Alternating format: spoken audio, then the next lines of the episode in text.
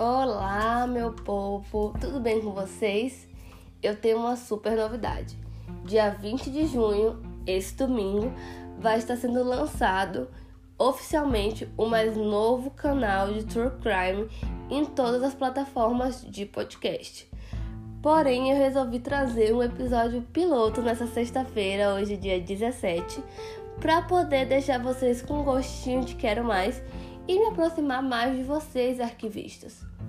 Então, pode me deixar aí tocando como música de fundo para vocês se estiverem ocupados, fazendo alguma coisa em casa nessa sexta-feira à noite. Se não, se aconcheguem no sofá, na cadeira, peguem uma pipoca, uma pizza e vem comigo, que hoje nós vamos falar sobre o caso que eu nomeei como Entre Imunidades e Impunidades. Márcia Barbosa versus o Estado brasileiro. O caso que deveria ter chocado o Brasil. Bem, é importante sinalizar que no início dessa história nós temos dois personagens centrais. E acredito que pelo título, né, você já tem imaginado quem seja a vítima em questão, a Márcia. Uma das coisas que mais me incomoda em casos, principalmente quando a mulher é a vítima, é que a imagem dela e sua história são muito mais explanadas do que a do criminoso, sendo que ela sim, ele sim que deveria ter sua cara estampada para os quatro ventos. Contudo, aqui a vida de Márcia será falada de maneira bem resumida, em respeito a ela. E depois, também, de qualquer maneira, mesmo que eu quisesse falar muito sobre ela, eu não conseguiria, porque esse caso teve muito, tudo muito sigiloso, apagado informações quase não existem. Isso é ruim porque ficou muito difícil também de encontrar informações sobre o Aécio, o nosso agressor. Mas vem comigo que você vai entender também um pouco mais o porquê de tanta dificuldade disso tudo.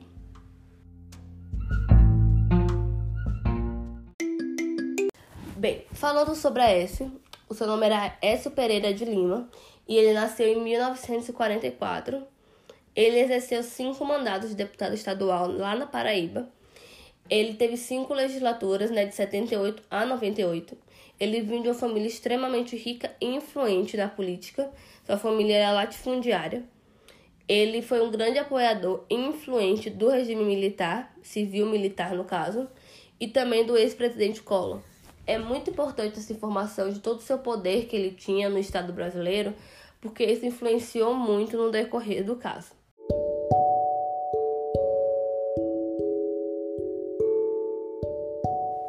Porque em contrapartida, Márcia era uma jovem de 20 anos, a isso já tinha 54, que era do interior da Paraíba. Ela morava em Cajazeiras com seus pais.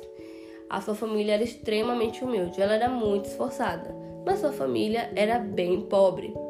Ela era estudante, mas se encontrava desempregada na época, devido a toda a crise econômica que o país passava naquele período.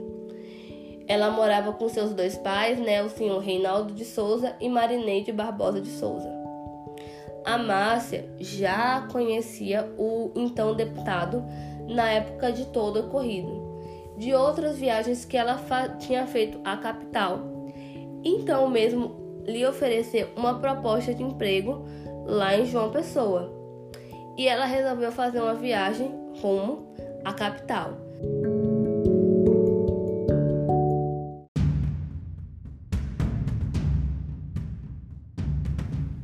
Só que nunca passou pela cabeça de Márcia que aquela estaria sendo a última viagem da sua vida.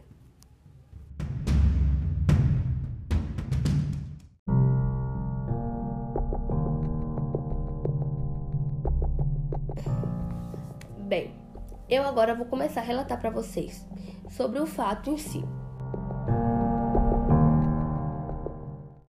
Eu vou seguir uma linha cronológica para vocês poderem ir me acompanhando e entenderem toda a história.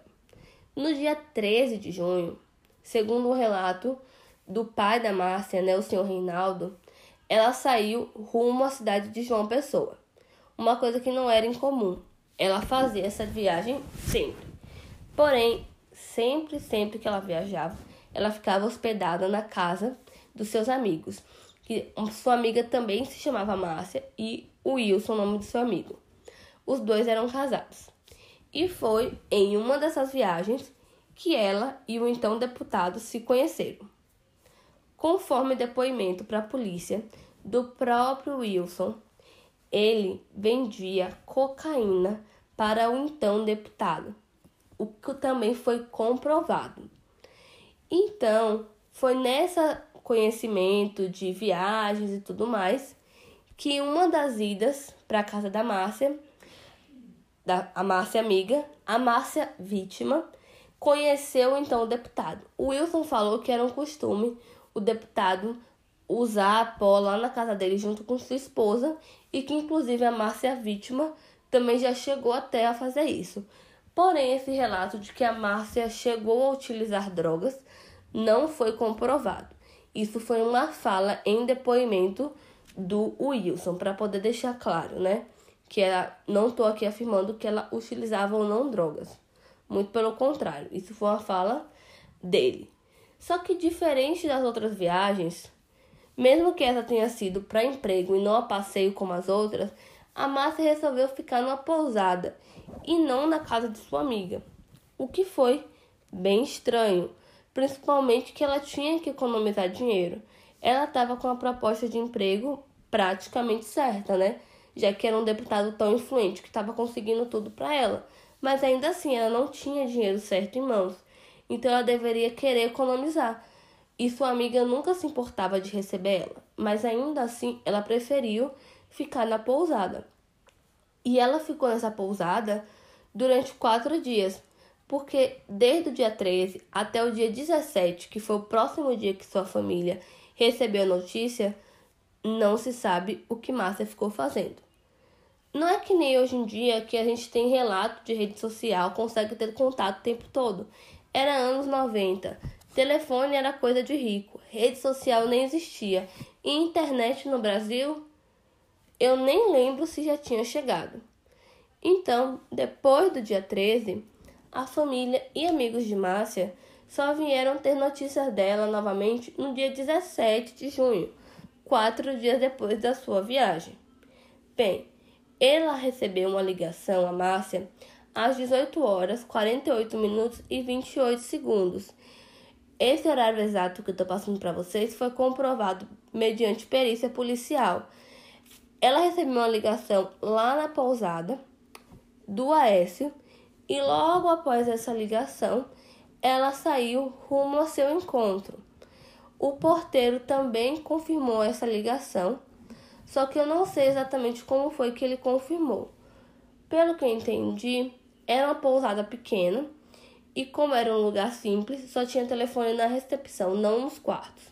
Então, ele mesmo que atendeu o telefone, falou com o deputado e chamou ela para passar a ligação.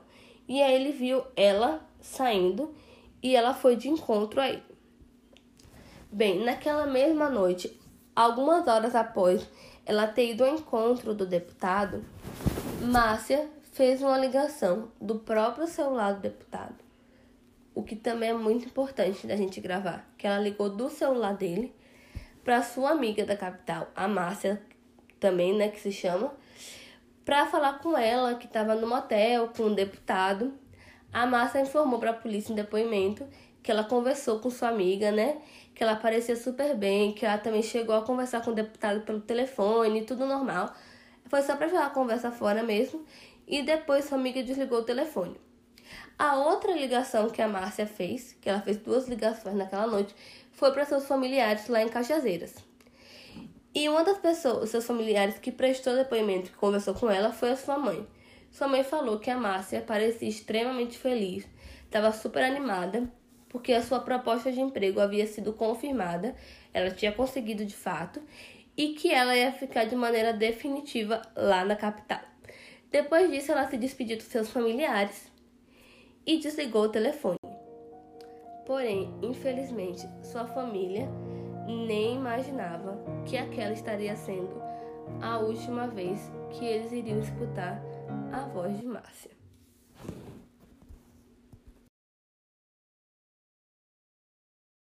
Na manhã seguinte, uma testemunha, de nome não identificado, passava próximo ao terreno baldio, quando avistou um carro um pouco suspeito jogando algo pela janela, que logo posteriormente foi identificado como sendo do deputado Aécio aquele veículo.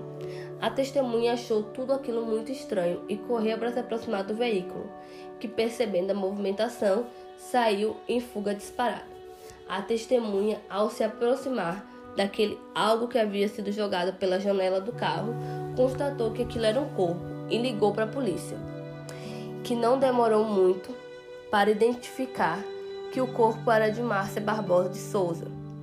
Após o levantamento cadavérico, foi identificado que ela havia falecido por asfixia em consequência de sufocamento. O então delegado policial Adesaldo Ferreira, que presidiu o caso, não demorou para encontrar o culpado. O então deputado, né? O senhor Aécio. Porém, ele nunca admitiu o crime.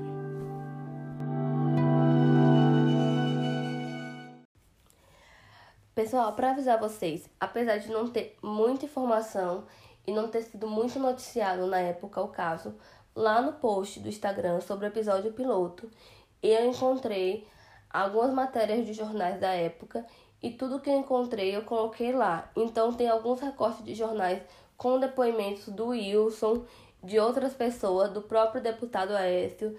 Tem também matérias de quando encontraram o corpo da Márcia então é bem legal para vocês acompanharem o podcast e vocês darem uma olhadinha lá para poder entenderem um pouco mais e se interagirem mais sobre o caso.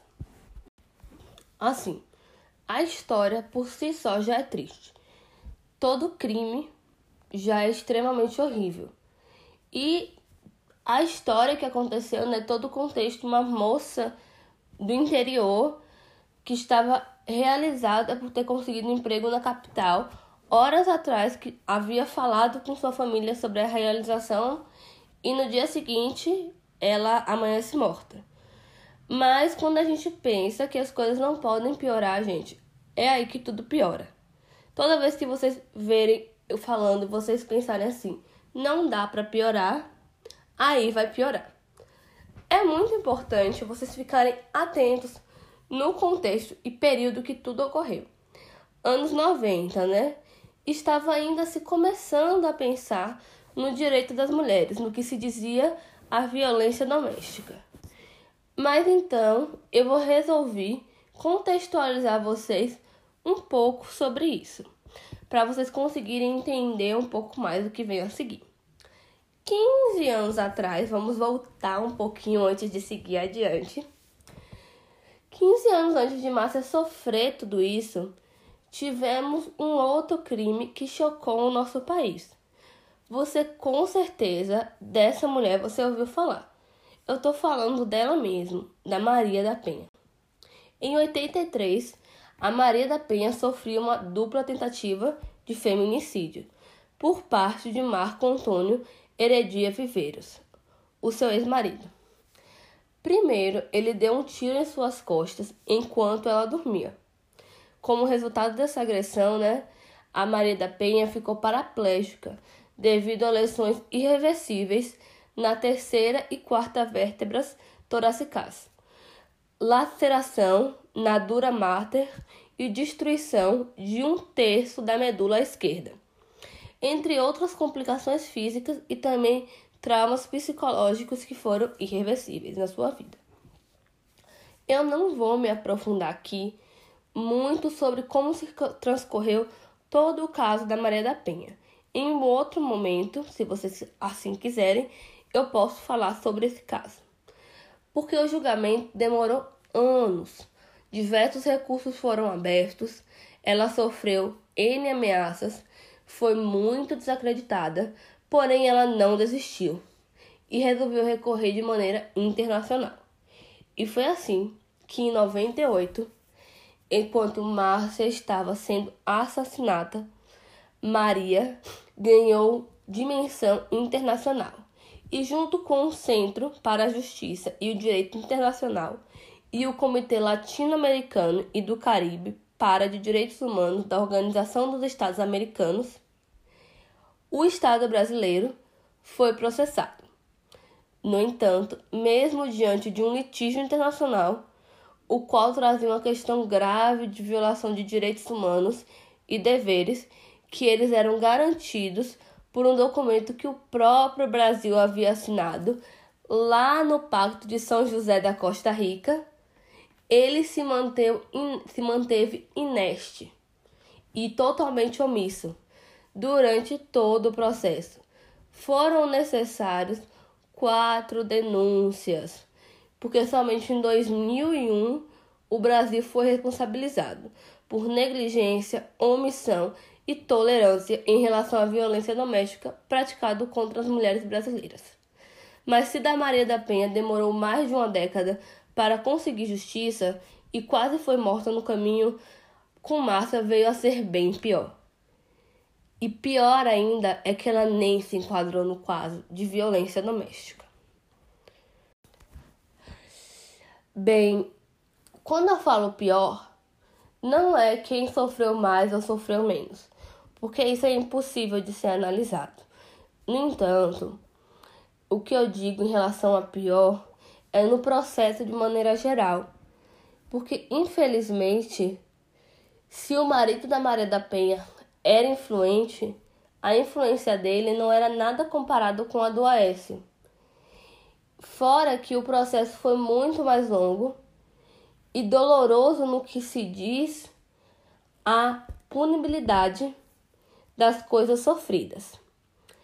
A polícia foi extremamente ágil, mas a justiça nem tanto. A polícia não demorou nem um mês e meio para apresentar todos os autos ao Ministério Público, para poder que fosse encaminhado e desse prosseguimento ao processo para ele poder ser julgado de fato. Só que o Ministério Público logo começou a querer empacar o negócio. Em seguida, quando foram entregues os autos, solicitou que fossem feitas novas diligências por parte da autoridade policial. A mesma percebendo isso, de maneira hábil, já entregou isso cinco dias depois. O MP, não podendo enrolar mais, é, entregou o processo e, em 19 de agosto de 98, por meio de documento oficial, o delegado e oficial de justiça solicitaram o AS né, para poder prestar testemunho na delegacia. Só que o mesmo informou através do seu advogado que esse pedido deveria ser feito diretamente à Assembleia Legislativa do Estado da Paraíba, não para ele, que ele só ia prestar depoimento dessa maneira, já que ele era deputado. Então, assim o fez o delegado. Ele elaborou todo o relatório e solicitou. Encaminhou para o Ministério Público, que fez um requerimento ao juiz que teve que enviar o processo para a Procuradoria-Geral do Estado. Sim, gente, é extremamente burocrático a justiça e quando estamos lidando com políticos é ainda mais. E foi assim que, enquanto transcorria ainda esse processo, o deputado resolveu se apresentar espontaneamente em 24 de setembro para prestar declarações. Ele afirmou que conheceu a vítima apenas 17 de junho, na noite anterior ao crime. E nessa ocasião, ela bateu na sua porta pedindo dinheiro para ele e pediu para usar o celular para fazer uma chamada. E nunca mais voltou a vê-la. O que foi desmentido posteriormente, já que se foi comprovado, né, por testemunhas que ele já conhecia de outros momentos também foram encontradas notas fiscais do motel. Eu tenho imagens disso lá no Instagram, no post sobre esse episódio piloto. Fora que também, quando foi feito o rastreamento da chamada, foi comprovada que a localização do celular dele estava dando lá nas proximidades do hotel e não na sua casa. Só que de nada adiantou isso, né? É, essas provas, e em 2 de outubro de 98, o procurador da Justiça solicitou novas diligências à autoridade policial. Para completar todo o circo, ele era deputado, então tinha imunidade parlamentar. Então, esse processo foi entregue para o Ministério Público e, como consta, ele fez, é, denunciou o caso em 8 de outubro, nele constando a reserva da ação penal, que só poderia dar início à licença das, quando a Assembleia Legislativa do Estado da Paraíba aceitasse. E aí, quando foi enviado para a Assembleia Legislativa ratificar e aceitar esse processo, porque naquele período, até 2001, era assim que funcionava para você conseguir entrar com ação penal contra um deputado. A Assembleia respondeu é, emitindo uma resolução 614-98, negando o pedido de licença para a instauração do processo criminal contra o deputado estadual, sendo esta decisão publicada no Diário de Poder Legislativo em 18 de dezembro de 98 a decisão não foi motivada. Eles simplesmente não argumentaram o motivo. Em 31 de março de 99, devido ao início de um novo período parlamentar, o Poder Judiciário do Estado da Paraíba apresentou à Assembleia um novo pedido de desaforamento para o deputado em questão. Solicitou novamente que isso acontecesse. Em 29 de setembro, o presidente da Assembleia informou ao Tribunal de Justiça de Conselho de Ética e Decoro que, o, que havia negado o pedido e arquivou ele. A nova decisão faz menção de rejeição anterior, conforme isso, e não foi motivada. O que significa isso? Quando a Justiça pediu novamente, quando havia começado um novo período legislativo, novos deputados, eles falaram que iam manter a decisão e arquivaram o processo de maneira que a justiça não pudesse solicitar de novo e novamente não apresentaram nenhum tipo de argumento. Eles falaram: olha, o deputado não vai ser investigado, a gente não quer que seja. Por quê? Porque a gente não quer e vocês vão ter que aceitar isso. A moça morreu, problema dela, a família dela é pobre, humilde, não teve como recorrer e ficou nisso por isso mesmo durante 26 meses. O processo teve que ficar parado por 26 meses, gente. Exatamente isso. Até que em 12 de abril de 2002, o Tribunal de Justiça enviou para a presidência do tribunal uma solicitação para poder encaminhar o processo novamente, porque em 20 de dezembro do ano anterior, 2001, havia ocorrido uma alteração legislativa. Uma emenda parlamentar de número 35/2001 determinou que a ação penal contra parlamentares poderia ser admitida sem prévia autorização legal da Câmara. Ou seja, o deputado, a partir daquele momento, poderia muito bem começar a ser investigado se os coleguinhas dele precisarem aprovar. E aí o curso das coisas poderiam começar a correr novamente. Só que não foi bem assim. O magistrado responsável da época fingiu que nada havia ocorrido e deixou tudo parado do mesmo jeito. Só que aí ele, te, ele foi aposentado. E as coisas voltaram a andar em passinhos de tartaruga. E aí, quando o novo magistrado assumiu, ele intimou o Aécio em 25 de outubro de 2002 para apresentar suas considerações por escrito. Só que ele, bonito como era, simplesmente ignorou o pedido do magistrado e fingiu que nada aconteceu.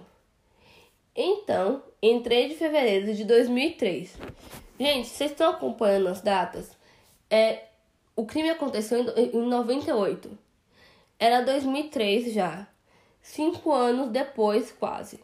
E ele ainda não tinha ido nem prestar depoimento de maneira oficial. O único que ele tinha ido tinha sido de maneira espontânea falar com o procurador. Aécio uh, se achava muito poderoso, né? O que de fato ele era, mas os tempos também já eram outros. E ele simplesmente se manteve calado. Só que ele não foi reeleito no final de 2002.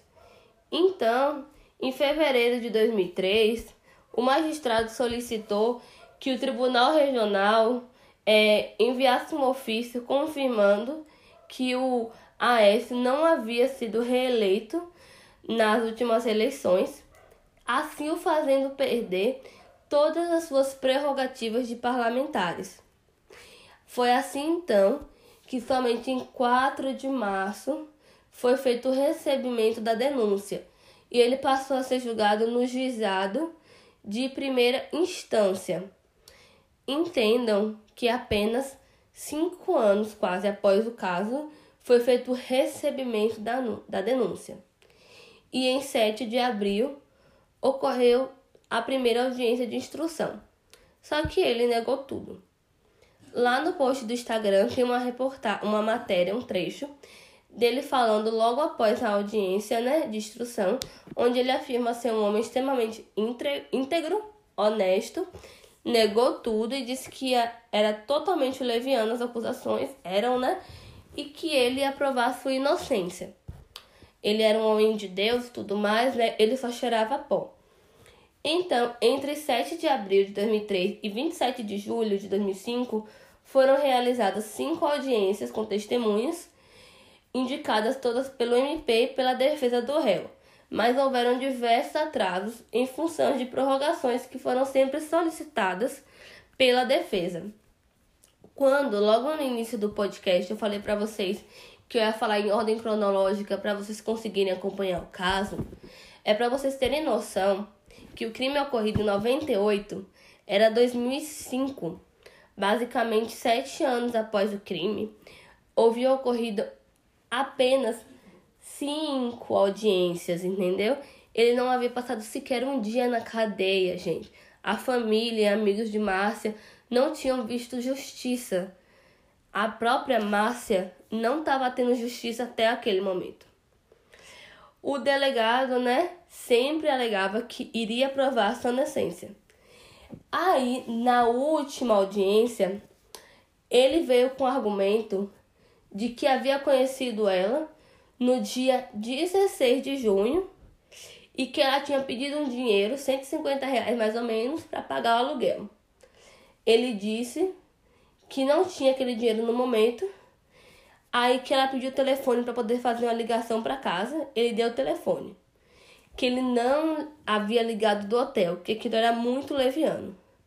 E segundo ele, ela saiu de casa por volta de 23 horas e voltou para o pensionato que morava. Isso obviamente caiu por terra, gente.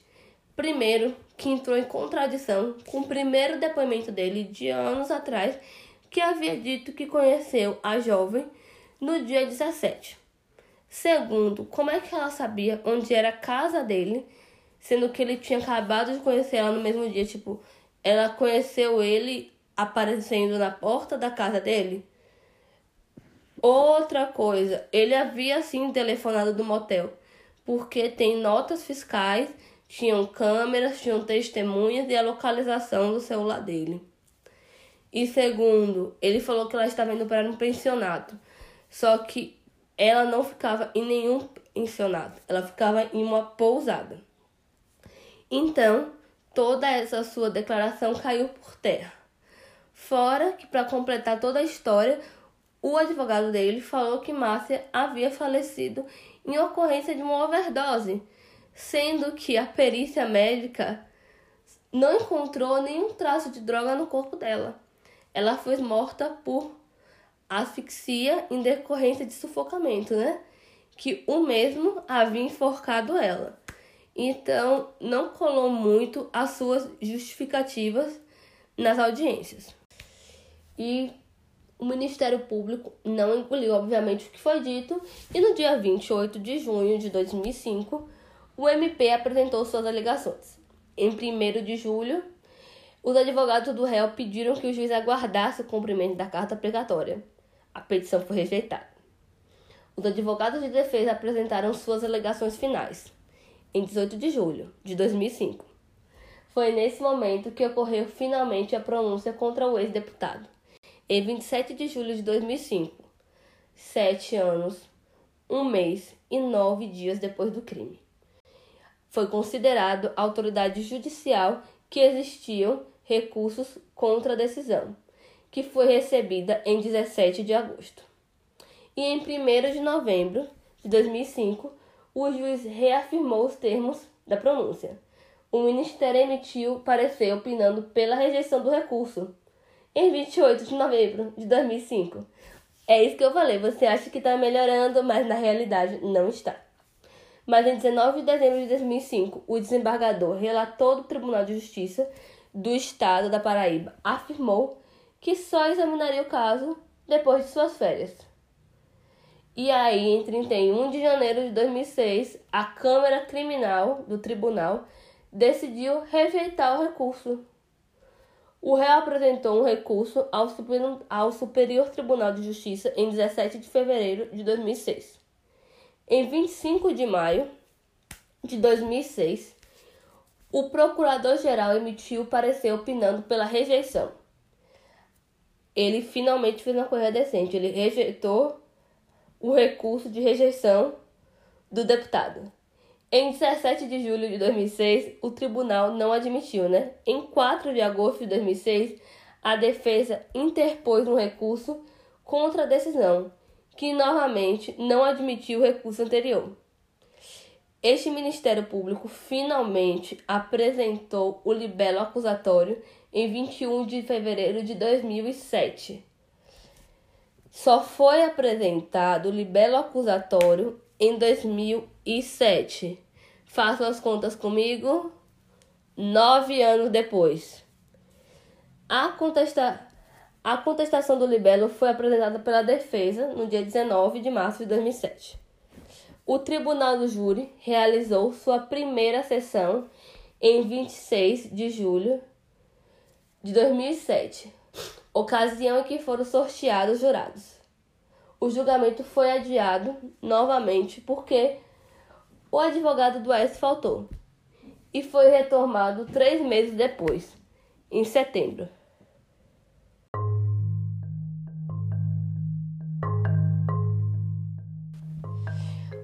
O primeiro tribunal do júri da comarca de João Pessoa, Paraíba, condenou Aécio Pereira de Lima a 16 anos de reclusão pelos crimes de homicídio e ocultação de cadáver de Márcia Barbosa de Souza, em 27 de setembro de 2007.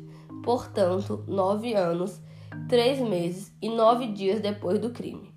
O réu recorreu em liberdade.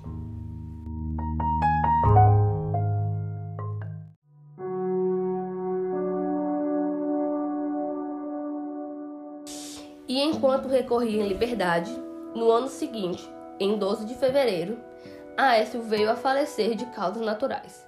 Ele teve um infarto no miocárdio. Em consequência disso, extinguiu-se a punibilidade com o subsequente arquivamento do processo.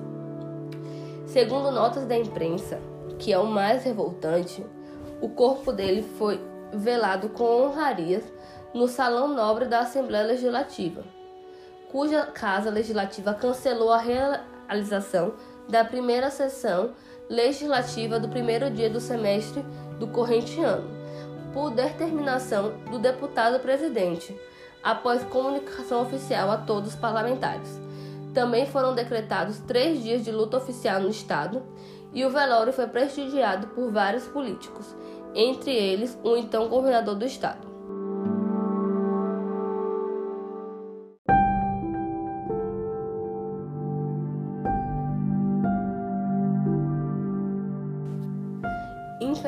Infelizmente, a justiça foi lenta demais e Aécio veio a falecer então, sem passar um segundo sequer na prisão pelo crime cometido por Márcia. E pior ainda, nas matérias, as poucas que foram ao ar, ele sempre foi retratado como suspeito. Esse crime sequer teve repercussão nacional como deveria. A justiça nunca foi feita por Márcia.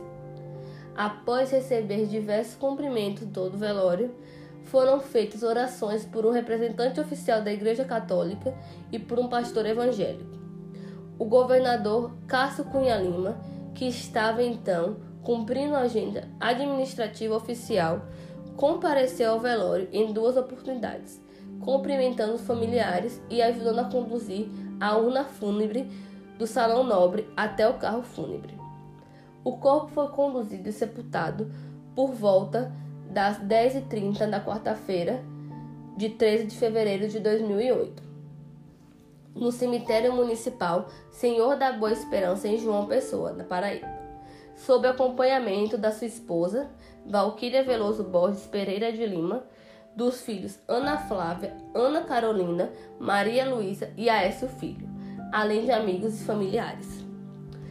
É muito importante a gente deixar registrado na mente o nome desse tipo de pessoa que presta homenagem em velório desse tipo de gente. São pessoas tão ruins quanto.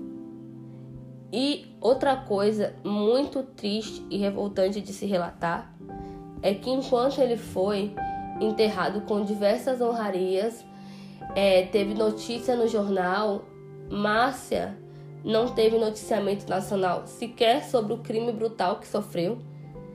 E seu enterro foi o mais simples do simples possível. Ela não teve justiça, ela não teve respeito, ela não teve reconhecimento.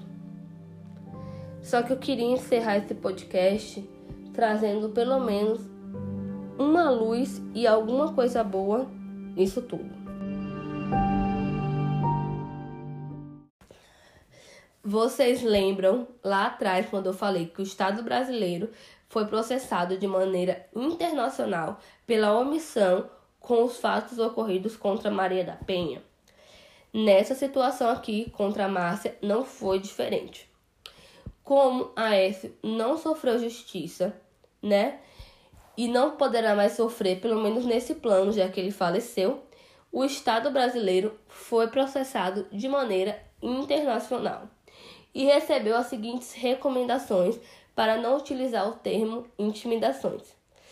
Ele deve reparar de maneira integral as violações de direitos humanos declaradas no aspecto material e imaterial, incluindo medida de satisfação e uma compensação econômica. Isso para os pais da Márcia, porque eles ainda estão vivos, graças a Deus. Depois de tudo isso, né? Dispor das medidas de atenção à saúde física e mental necessárias para a reabilitação dos mesmos, se assim for da vontade deles. E por fim, a investigação deve ser reaberta de maneira diligente e efetiva, em um prazo razoável, com o objetivo de esclarecer os atos, de forma completa e identificar todas as possíveis responsabilidades a respeito do assassinato e aos atrasos que culminaram na impunidade o Estado brasileiro deverá dispor as medidas necessárias para sanar todas as omissões que ocorreram nas investigações e investigar se houveram outros possíveis responsáveis, levando em conta toda a gravidade dos atos e os padrões interamericanos. A comissão destaca que o Estado brasileiro não poderá se opor a essa garantia. No entanto, o Brasil se opôs, disse que não tinha culpa e recorreu. Só que esse ano o Brasil não tem mais recursos, não tem mais para onde correr e o processo está indo para as vias de fato.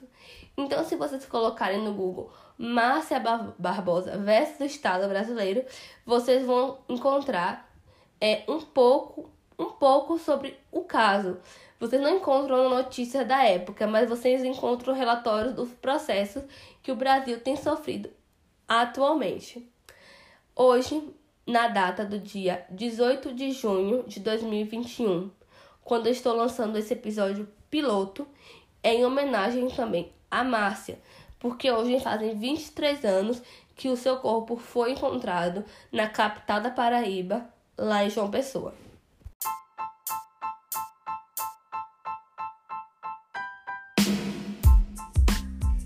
Pessoal, então a gente fica por aqui, tá bom? Até domingo que é a nossa estreia oficial. Não esquece, 20 horas tem episódio sendo lançado, tá bom? Se você estiver escutando esse podcast pela plataforma podcast da Apple, lá aqui tem a opção de dar 5 estrelinhas. Então, por favor, faz isso que me ajuda muito. E se você estiver escutando por outras plataformas, clique em seguir, que o algoritmo entende que vocês gostaram e indicam ele para outras pessoas e também compartilhe com os amigos de vocês. Não esquece de me seguir lá no Insta, arquivo morto, ponto podcast, tá bom, arquivistas? Podem me mandar direct Se vocês tiverem alguma sugestão de caso que vocês queiram, que eu tô aqui disposta e aberta para poder pesquisar e trazer o que vocês quiserem. E se liguem, todo final de episódio tem uma dica do que vai vir a seguir. Se cuidem e não peguem carona com estranhos.